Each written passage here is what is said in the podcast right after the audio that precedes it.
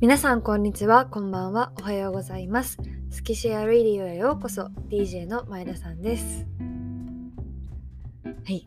10月ももう約3分の1が過ぎましたが皆様いかがお過ごしでしょうか？私は昨日おとといと大学の学祭がありまして自分の友達であったり先輩方がそれぞれのま得意なことをこう、仕事であったり何かの役割であったりあとはステージで披露していたりっていうのを見てものすごくパワーをもらったし私も頑張らなきゃなと思った。プラスやっぱ音楽なんかギター弾いたり歌ったりしたいなと改めて思っている今日この頃今日この頃でございます。というのは、ま、置いといて皆さん突然ですが10月9日は何の日かご存知ですか？そうです。土偶の日です。今回のスキシアラジオ第3回は土偶そして縄文が大好きな小出をゲストにお迎えしてたくさんの好きをシェアしてきていただきました。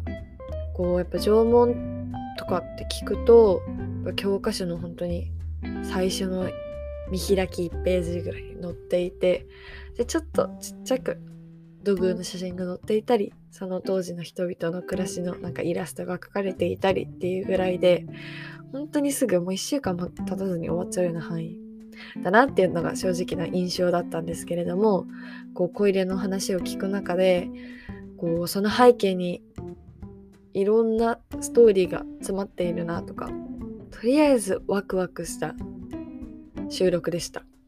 なので皆さんにもきっと楽しんでいただけるような内容になっていると思いますので、ぜひ最後まで聞いていただけると嬉しいです。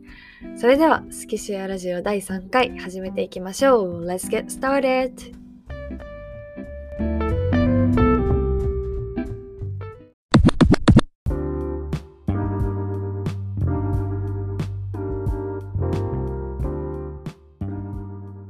日のゲストは 小出です。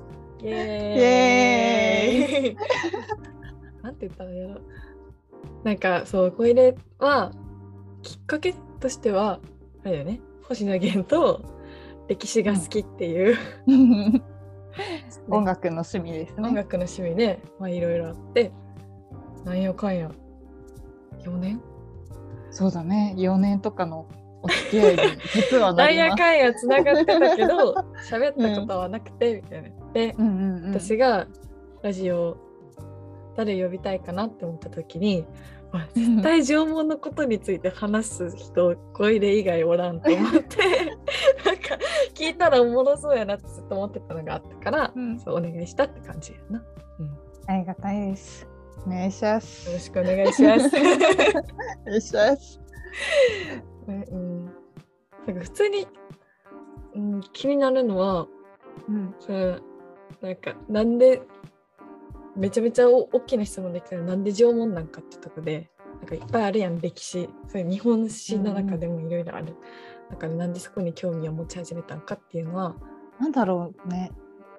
なんか、うん、日本史とか勉強とかそういう気持ちじゃなかったんだよ、うん、最初から、うんうんうん、今もあんまりそういう意識はないんだけど、うんうん、本当に最初は埴輪可愛いなって思ったの。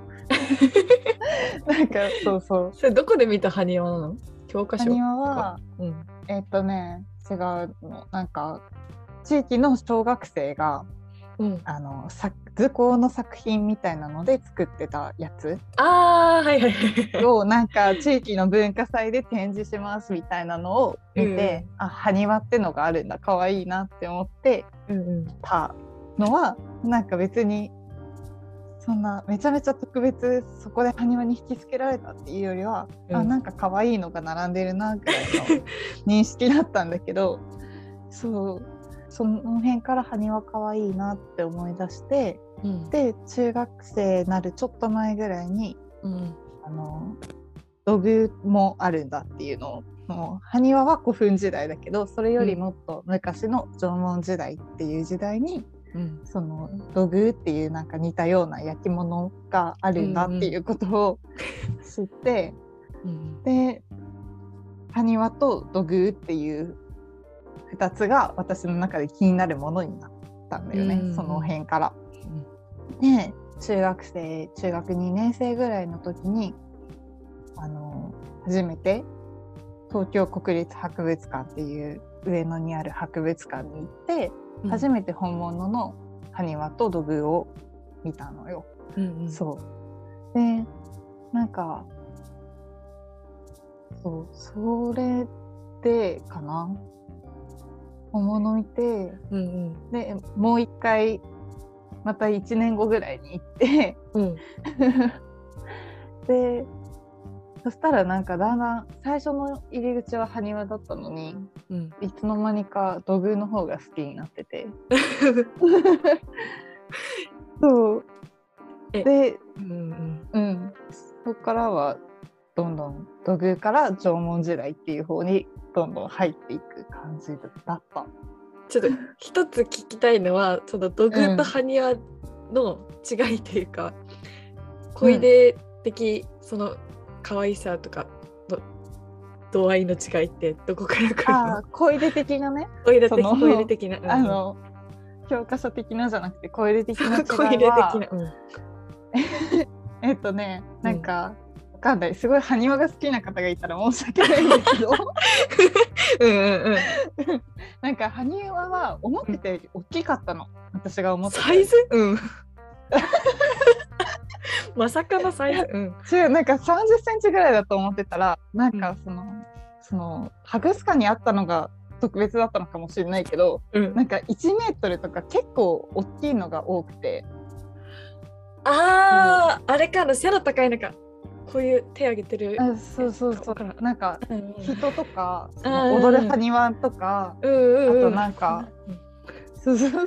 あと普通になんか武士武人埴輪っていう,、その当時の武士みたいな格好をしたやつとかあとまあただの煙頭とか馬とかなんか動物とか埴輪もいろいろあるんだけど、うん、まあなんか全体的に大きくてあとなんか色が明るくて大体同じような赤褐色って言われるような、うん、そうそう大体みんな同じような色って感じだったんだけど、うん、それに対して土偶はまあ、なんかもうちょいちっちゃいなんか大きくてもさ 大きくても3 0センチぐらいで、うん、でもなんかちっちゃいのはほんと3センチぐらいのとかもあるんだけど、うん、あとなんかそうなんかねの題材としてはこう、えっと、埴輪の方がバラエティに富んでるわけその人とか物とかさ。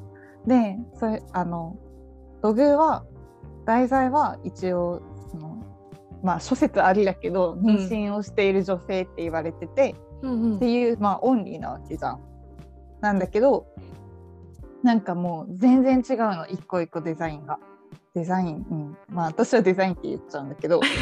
あ同じものを描いて作っててもそれぞれ個性があるって感じもうなんか大きさも違うし形も違うしなんか人とは思えないようなとか、あともあるしあと色も違う、うん、なんか全然完成には残ってないけどなんかその焼き方の工夫ですごい黒くし黒くツヤツヤにしてるやつもあればなんか上から漆塗って赤くしてるのもあればいうなんかすごいいろんなのがいて、うん、なんか可愛いなって思ったんだよね。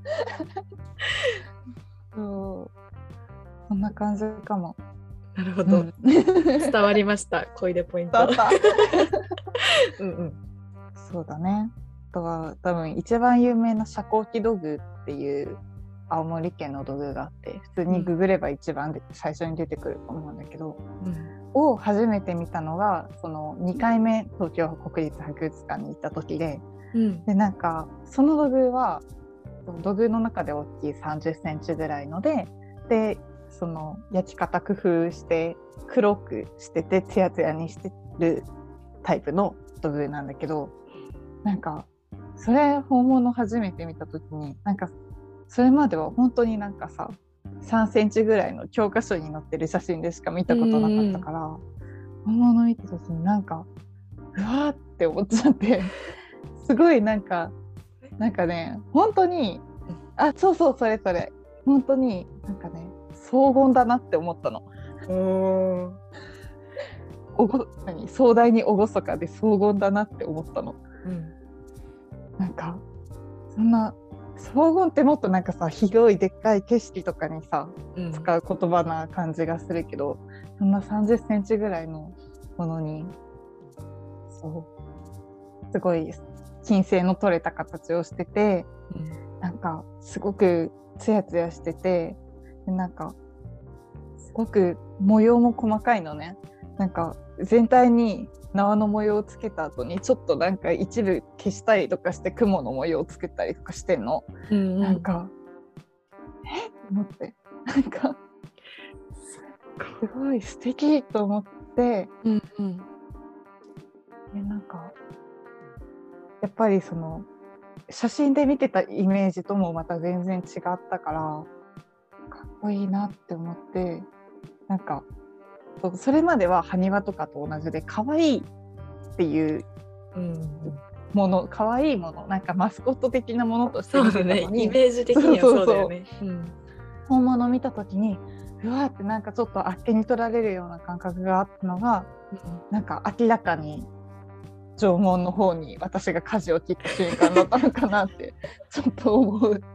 それが中学生の時ってこと？中学中3かな？私も見に行くわこれいつか。やった。そっか。じゃあ、うん、でその本物のこの道具を見てわって、えー、引き込まれてそこから、どんどん縄文の方向に。そうだね。うん、うん、そう。で私は地元は埼玉だけど、うん、高校は東京に行ってたのでの定期がめっちゃ長いからあのどこでも行けるんか。自分でそう自分であんまりお金を払わなくても東京のいろんなところに行けるっていう。定期？定期のな区間内で行けるのか。たい話なんだけど、うん、そう。それで高校入ってから結構なんだろう行動範囲が広がって、うん、いろんなところ調べて博物館とか考古館とか行ける範囲でいろいろ行くようにはなったかな。そうそう。でどんどんなんか縄文に詳しくなっていって。って感じだった。うん、なんかそれはあれ？誰か共有してる人がいたというよりはもう自分でいろんなとこに足を運んでみて、うん、そこで話聞いてみたいな感じだった、うん、そうだね。共有はしてないね。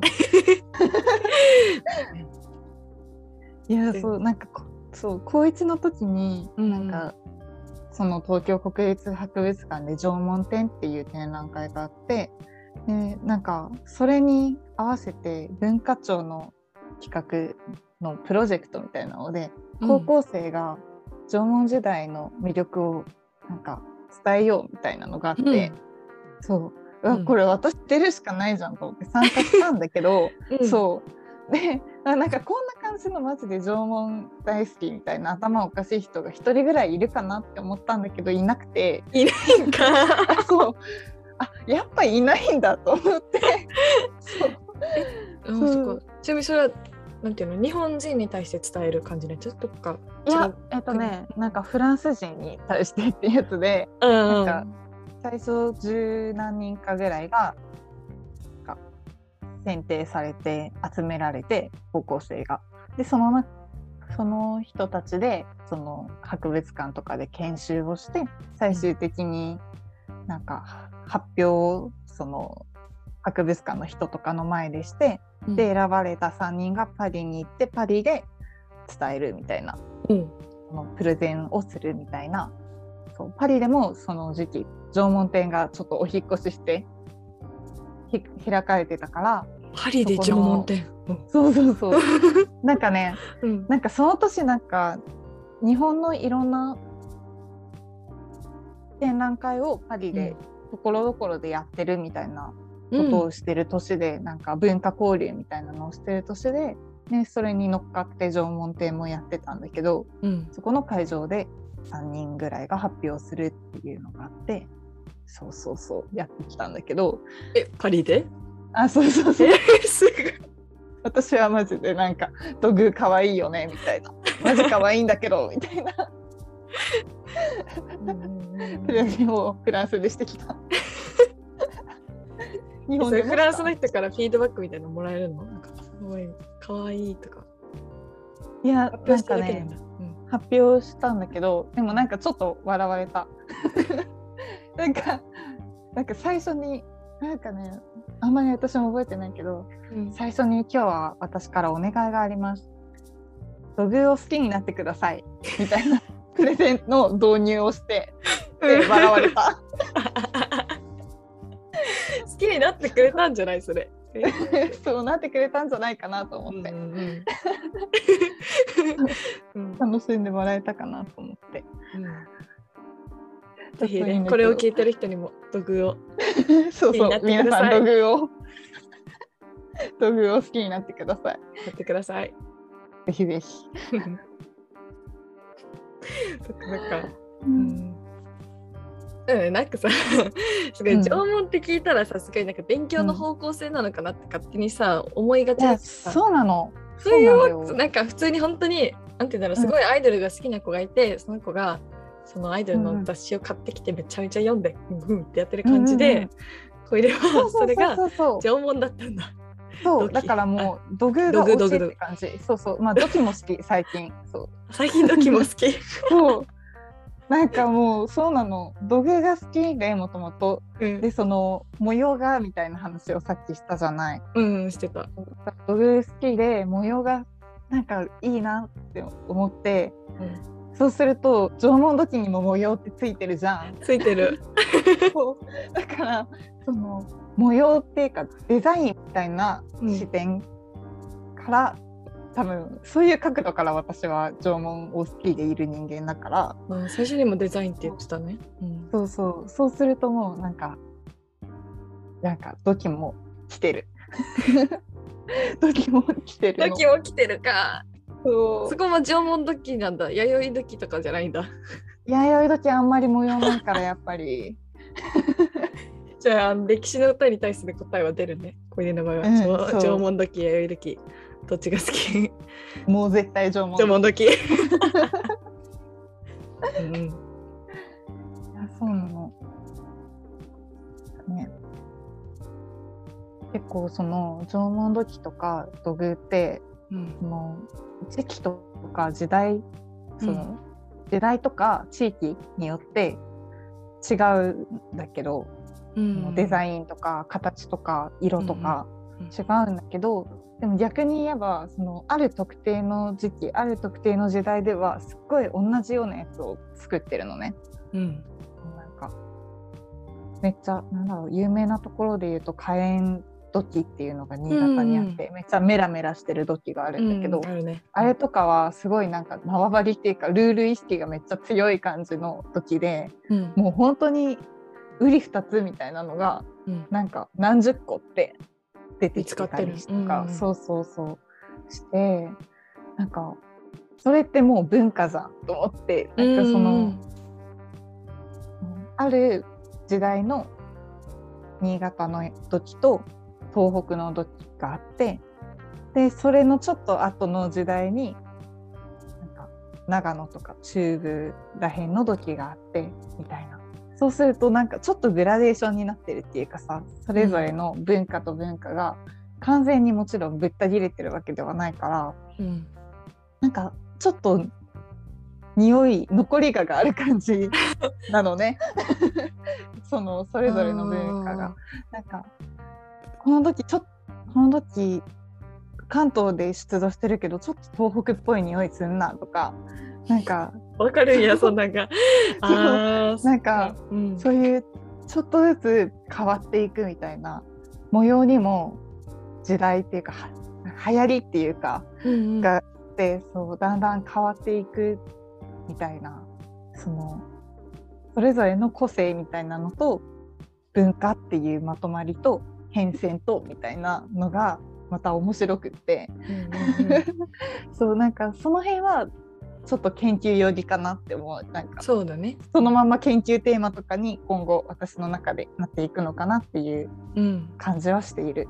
うん、うん、そうかなんか大学で言ってたよね。2年高校学？そうそうそう。やりたいまだ今は大学1年生でいろんなことを幅広く学ぶ期間なんだけど、うん、来年から専門に分かれていって、うん、まあ、そこで私は考古学を選ぼうと思っていて、うん、で、まあ、縄文時代の研究をしていこうかなと思っているんだけど、やっぱり縄文時代とかのこと勉強するのとかってさ中学校の1年生の、ほんまに一番最初の歴史の授業、1週間もあるっけ？みたいな。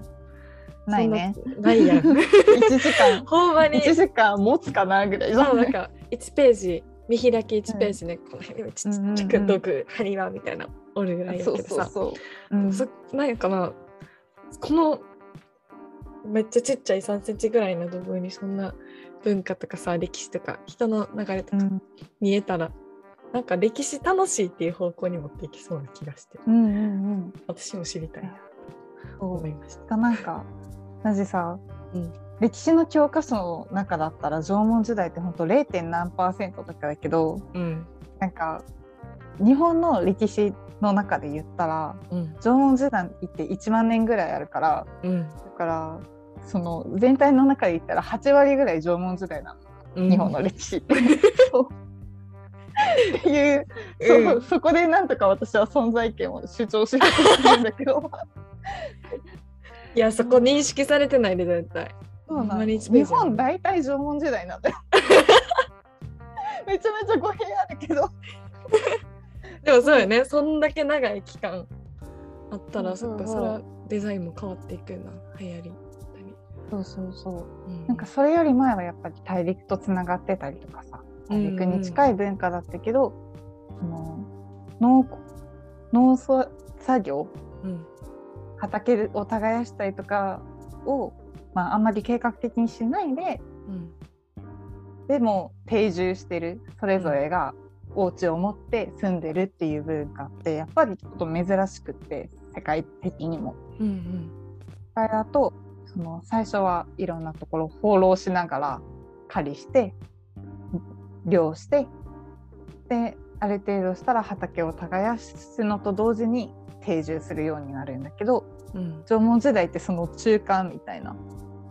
なんかそれもなんか日本が全部海に囲まれてていっぱい資源、まあ、山もあって資源がたくさんあったからできたことなんだと思うんだけど、うんうん、なんかそういうちょっと変な時代世界的に言う人なのかなって思ってて、うん、なんかねそのちょっと特別感を ぜひ知ってもらいたいないや正直知らんかった私は。うん、なんかなうん、意外と面白いんだよっていう感じです。面白いそう。えー、だから実際そういうの将来やりたいみたいなのある中大学で考古学やって縄文の研究してそこからこういうの作りたいとかなんかあるの？えー、最終的に博物館とか作れたら超楽しい。めっちゃいい。もう小出博物館を作りたい。小出縄文博物館。小出そう小出博物館。おそうなんかね、うん、ちょっと去年あたりからずっと思ってるのは、うん、もうこれも本当に妄想でしかないんだけど、うん、なんかそのさ、うん、ぱり縄文時代をそういう可愛いみたいな視点からちょっと楽しんでる人たちも一応いるにはいて世の中。うんうんうん、なんかその個人でいろいろグッズを作ったりとかして販売するとか、うん、そういう活動してる人とかもいるのね。うん、なんか私はあまり絵とかも描けないからそういうこアウトプットっていうかがあまり自分はできないからそういうことをしてる人すごい素敵だなと思うし、うん、そういうグッズ買ったりももちろん私もするんだけど、うん、なんかそういう縄文時代のに出てきた土器とか土偶からインスパイアされて作られた作品とその元になった土器とか土偶を並べて展示するっていうのを一回やってみたくて、うんうん、そう。まあその今そうやってグッズを作ってる人以外にも普通のデザイナーさんとかなんか何かしら、まあ、音楽でもいいし何かしら作品を作ってる人になんかこの土器を題材にして作品作ってくださいって言ってでこの土器を展示した周りにそのいろんなアーティストの方が作ったものを展示するみたいなことをしてみたくて、うん、そうすると、うん、なんかその土器一つに対してそれぞれいろんな視点があっていろんな広げ方ができていろんな楽しみ方ができるんだっていうことが、うん、その展示を見るだけで見に来た人にも分かるしでその見に来た人自身のなんか想像、うんうん、どんどん膨らんでいってでなんか他の土器とか道具とか見るのも楽しくなるのかなっていうのをなんか思ってて。めっちゃ素敵。そうそれをやりたいっていうのはすごい思ってる。去年ぐらいからもうそう、まあ、受験で疲れてたのかもしれないけど。いやその妄想は現実にしたいね。したい。誰かやってくんないかな。誰かな？やってくんないかな。小出博物館の、うん、練習じゃないけどなんか。そうそうそう。えー、なんかできた。らいいな。そう。アイデアだけはあれだけどね。でもなきっとそのほんまに縄文時代に生きてた人とかやっぱその元からの題材にしたじゃないけど土器とか道具あって、うん、それをきっとその人なりの解釈とかこう想像力とかでさらに受け継ぎつつもその人の個性みたいな足していったみたいな変遷があるんかなっていうことを考えたら現代版。なんかそう現代版の文化の広がり ね。確かにそうかも。なんか、うん、その縄文の土器をから派生して今の人にもいろんなものを作ってもらって展示するっていう中で、その中心にある縄文土器も元はといえば作品であるっていうか、うん、やっぱりそのなんだろう。世の中的に見ると縄文土器とかって考古学的なものとしても学術的なものそうだ、ね、っていうお勉強のものみたいな捉えられ方がすごいされがちだと思うんだけど、うん、私縄文人にとってはなんだろう。普通に食器として使ってたものだから、うん、なんかそうだよね。食器だよねあれ。そうなんか鍋だみたいな。普通に自分の生活の中にあるものですけどみたいなスタンスかもしれないけどやっぱりその手でさ形を作って模様を作って作った作品だと思うからその縄文土器も。うんうんある誰か人が作ったものじゃん。って思うとなんか、ね、あすごいって思うんだけど。なんかその感覚はめっちゃわかる。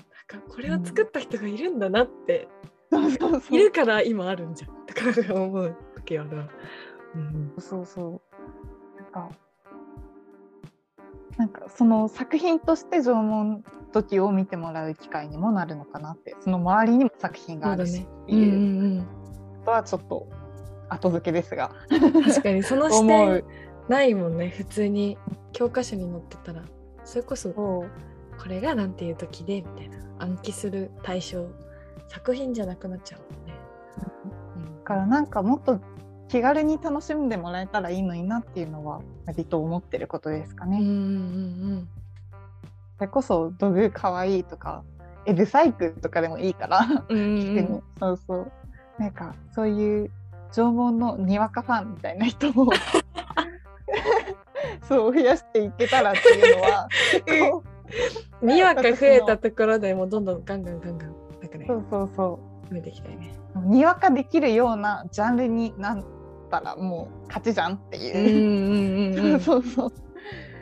こ入れがね縄文好きですって言ってもああ縄文ね？みたいな。私弥生派だわみたいな。えもうさちょっとあの動機はなくない？みたいな。いい世の中になったら最高だね。うん、ね、作品として見るっていうその視点あったらもっと楽しめるね。うん、お勉強っていう一辺倒じゃないんだよっていう感じですね。私の入り口もそうだったのでっていう感じですが。うんもちろんそのね勉強としてというか研究としてやってる人もいるし私もその一翼になっていくかもしれない感じだけど、うん、そういうちょっとふざけたようで真面目な感じの視点も、うん、あっていいと思うし私はそうが、うんうんうん、そうありたいなっていう感じです。えー、それぜやりたいな。なんかないかななんかね。なんかね。なんかその、しょっぱなからめちゃめちゃすごい、なんていうの、デザイナーさんを呼んでくるとか、なんていうの、もっと、それこそ大学生でやっても面白いかもしれない。うん、確かに。なんか、どっかの考古館さんにお願いして、うん、そこのなんか会議室とかをちょっと展示フロア的に貸してもらって、うん、なんか大学生とかそれこそそのインスタとかに自分の縄文の作品アップしてる人とかにお声がけして、やるとかなら、まあ、現実味あるっちゃあるかもしれない。なんかあるある結構ある気がするんだけどな。えできるかな？大学生のうちにもしかしてできるかな？できるよ。やる？ややるやると私もやりたい。えいいね。いややりたいな。これここに記録されてるからね、聞いてる人が。そうだね。あ、ちょっとなんか関係者の方。関係者の方いらっしゃいましたら。いないか いらっしゃいましたら。いやでもわかんないね。普通にその参加したいって側にいるかもしれないしね。うん、確かに。うん、なんか絵描くの好きな人とか、趣味で音楽作ってる人とか。うんうんうん、いやいいよいいよ。ぜひぜひ。えー、やりたいな。なんかどういう視点でその縄文とか好きなんだろうなっていうのをちょっと思ってたけど最初からデザインってさ、言ってたじゃん、うん、あんまり、うん、模様がついてるなとは思ったことがあったけどそこまでそのデザインに魅力それこそあれだろうね。お勉強視点で見てたからかもね、うん、作品視点でのさデザインっていうの。縄文だもんね。なんか文様とかそういうことで多分みんな捉えがちだよね。えー、なんかね楽しいな。ワクワクするわそういう話。やった。縄文土器をデザインとか言ってる人あんまりあんまり 聞いたことない人生初でした。ね、はい。そうですよね。はい。だから一応考古学をやろうとしてるけど私の入りはその考古学的なことじゃないから、うんうんうん、本に隔たりはあるけどやっぱり将来も縄文時代について何か携わっていくってなったら、うん、考古学か、まあ、あとは理系の方から年代測定みたいなこと、うんうん、なんか発掘の測量の技術とか、うんうん、そう調査の技術みたいな方からアプローチすることもまあできたんだけど、うん、まあ、あまりいい環境がなくてっていうか いろいろ大学探したんだけど、うんうん、なんか先生がちょうど定年で体感されちゃうみたいなのしかなくて、うんうん、そしたらもう成功法で考古学で行きましょうと思って。でなんかそうやっていわゆる民間でいろいろ作品を作ったり、うん、なんかフリーペーパーを作ったりっていうことをしてる人はいるけどやっぱりそこと博物館とか、うん、いわゆる専門家考古学者とかがめちゃくちゃ密につながってるわけではないから、まあ、それはどの世界でもそうなのかもしれないけどなんかどうしてもその博物館とかはめちゃめちゃ真面目に教科書っぽいことををやっていてそうだ、ね、で一部でふざけて、うん、ふざけてるっていう言い方もあれかもしれないけど楽しんでる人、うん、真面目に楽しんでる人たちがいて、うん、っていうなんかそこが二分されちゃうのもすごいもったいないなって思うからそのなんか中間みたいなことをしたい。でなんかその専門家側の人間から、うん、そのみんそのいろいろ楽しんでる人たちに手を伸ばすことで、うん、なんか一緒に楽しもうぜみたいなことをできたらいいなっていうのがやんわりとした将来の展望ですかね。口では言える。いやそれこそさいやわかんないけど、うん、今どれだけ日本でその縄文とか、うん、研究をしてる人がいるか私分からんけどなんかもしその小出みたいな視点でなんかガチガチの勉強サイトとそういう楽しくそれこそなんかねそこをなんかうまくつなげれるような人が出てきたら、うん、なんかさ普通にそれがさ小学校とか中学校とか、うん、子供の教育とかまで 広がればもう歴史楽しいってなりそう。そうそう。そこまでいけそう。な気がした。一番最初のね入り口だからね。みんなが、うん、もう日本の学生のほぼみんなの歴史学習の一番最初だからね。一番最初のページつかみそこが楽しかったら。そうだね。つかみ大事よ。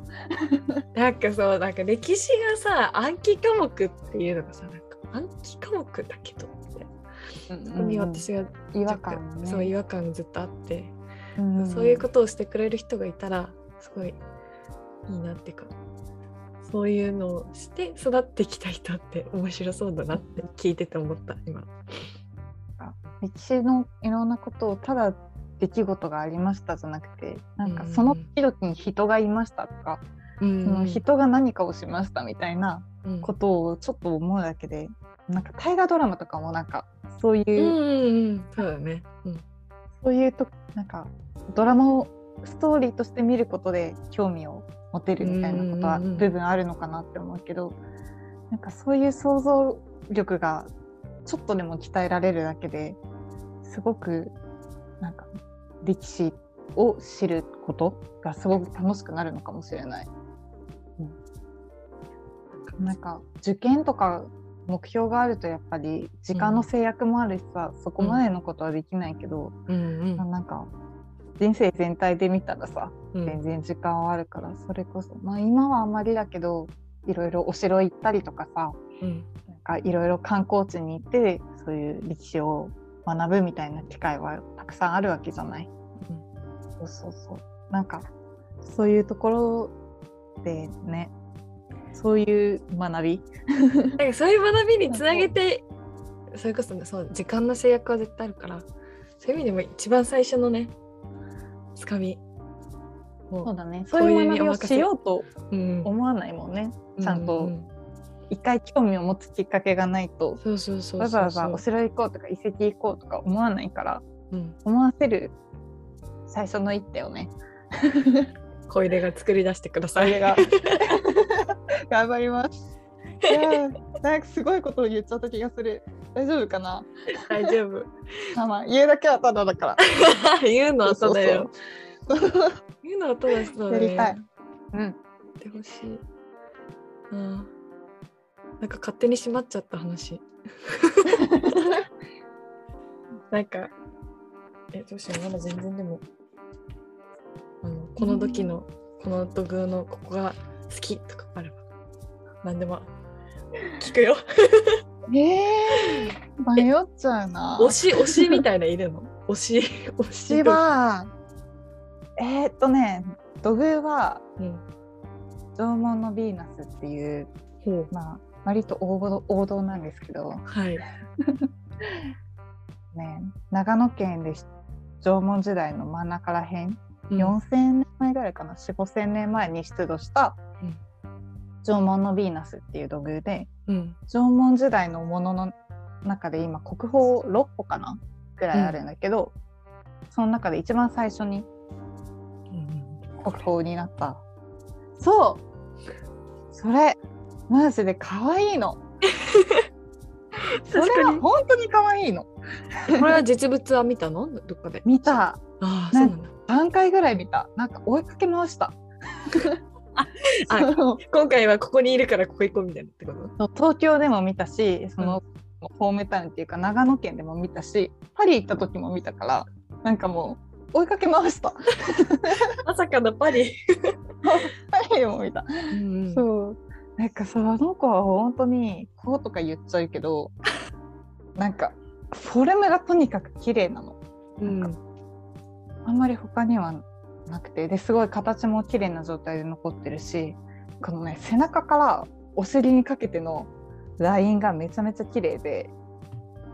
でなんかねそう。でなんかその長野県のその博物館の学芸員さんかな？が言うにはその学芸員さんはその道具を持ったことがあるんだってその移動とかの関係で、うん。なんて羨ましいと思ったんだけど、えそう。ねなんかもっとやっぱりそのカーブが手に馴染むんだって。うん。だからやっぱりその縄文人が手でこうやったからね、うんうん。作ったんだなっていうのを感じられるっていうのもあるしあともう一つポイントとしてはあのねそれすごい表面がキラキラしてるの。その道具おう。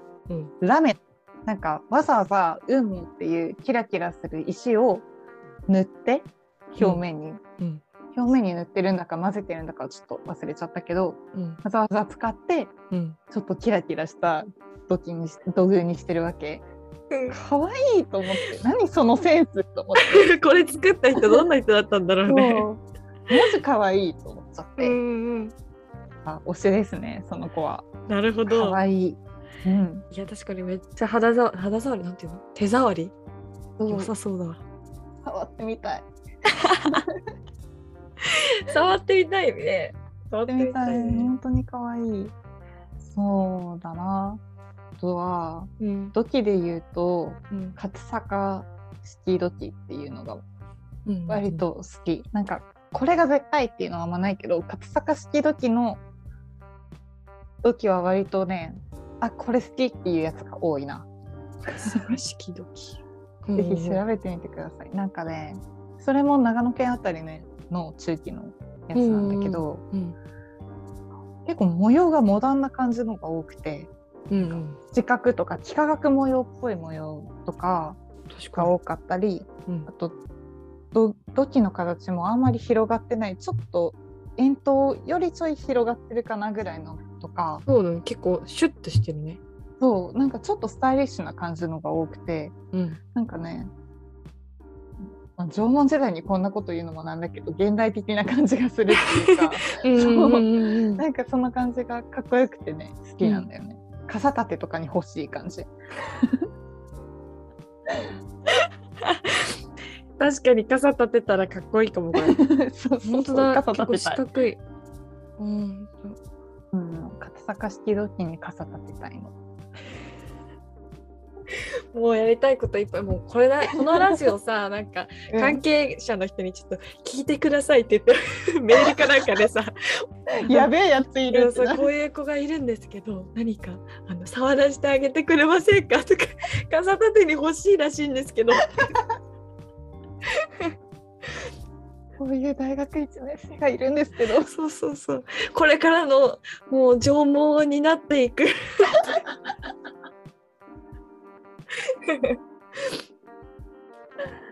わかんない。一人ぐらい聞いてそれ。ぐらいでえもうさっき言ってたさあのなんか展示？あのやりたいって言ってたやつを本当にうん。できそうだよね。やりたい。現実味があった、すごい。から広がっていけそう、そう。四国は最終的にねもうなんかべちゃべちゃ有名なデザイナーさんとかうんに噛んでもらっちゃったでらも星野源に曲書いてもらうのが最終目標だよ。それやばい。夢膨らむわ。すごくない？星野源さんが夢も夢だな。すごいな。もう土偶にインスパイアされて書いた曲。やばい。土器への当て書きってことでしょ？うん。やばすぎ どんな曲できるんやろうなめっちゃ聞きたいな。聞きたいな。いいな。あぜひ星野源さんいつかこれを聞くことがあれば。書いてください。書いてください。お願いしおます。願いします。えでもなんかさ、うん。ポップポップウイルスにさ始まりは始まりははこのやうん大きれではなく音楽だったってあるじゃん、うん、なんかもうあの辺とかさその始まりを考えてるってことあれ縄文とかちょっと思っちゃったちょっとねこれあの嘘っぽく聞こえるかもしれないけどさっき本当に、うん、あの小出があの、うん、作った人がどうっていう話をした時に私の中でずっとポップウイルスが流れてたの。そこがあの私はあの歌詞を聞いた時にそうだねそこに人っていうのがいて今があるんだよなっていうのをなんかね感じたからあの曲を聴いた時に流れますね。いやそう。なんかそう始まりってことを考えてるんだなって思うと、うん、ちょっとなんか縄文とか興味ありません？気持ちになってくるんだけど。実は実はあれかも。そうそう。なんか土器でそのさ入り口のところ縁のところになんか何個かポツポツ穴が開いてる時があって、うん、なんかそれはいろいろこれもまた諸説あるんだけど、うん、そこに皮を張ってね、うん、太鼓にしてたんじゃないかっていう説があって、うん、そうなんか皮を張ってその穴のところにキックみたいなので刺して止めてさ、うんうん、にしたんじゃないかみたいなのがあってなんかそれはもしかしたら音楽の始まりなのかなとか思ったりもするし、うんうんうん、なんかそんな感じの楽器使って曲作りませんみたいな 作ってくださいませんかみたいな。オファーしよう。はい。あ、やらなきゃいけないことがいっぱいあるな。いっぱいあるな。人生長いな。そうだね。これからこういうことがしていきたいみたいな話が結構聞けたのかなって正直思ってはいるけど、うん。うん、そうだね、うん、なんか今宣言しておきたいことこれを聞いている 方に伝えたいこととありますでしょうか？何か。あーと、うん、もしご興味を持っていただけたのであれば、うん、ね嬉しいし多分皆さんそれぞれのお住まいの地域に絶対に何かしらあると思うのでうんそうだね。そうそう。なんかその地域のさ町のこう何？なんて言うんだろう。開開始じゃないけどさ、うん、毎月なんかポストに入ってくるやつとかあるじゃん、うん、そう。ああいうのにあの発掘調査行われましたとかたまに書いてあったりとかもするから、うんうん、そういうのをね調べてみたりとかなんか地元とか近くに行ける博物館とかがきっと皆さんのそれぞれの地域にあると思うので、うん、身近なところから是非足を運んで本物をね見てほしいなってすごい、うん、うん、実物を見てみてほしいっていうのは思います。ぜひぜひ。うん。こんな感じです。ありがとうございます。はい、ありがとうございます。いやもうね、これを本当に今言ってたみたいに、ちょっとでも多くの人に届いたらいいし、めちゃめちゃ、ワクワクって感じだった今までで一番 なんか発見も多いけどなんかねすごい、聞いてて私がワクワクしたからよかったなって思う。嬉しい。にわかになってください。にわかにわか増やしていこう。よし、頑張っていきましょう。ありがとうございました。はい、ありがとうございます。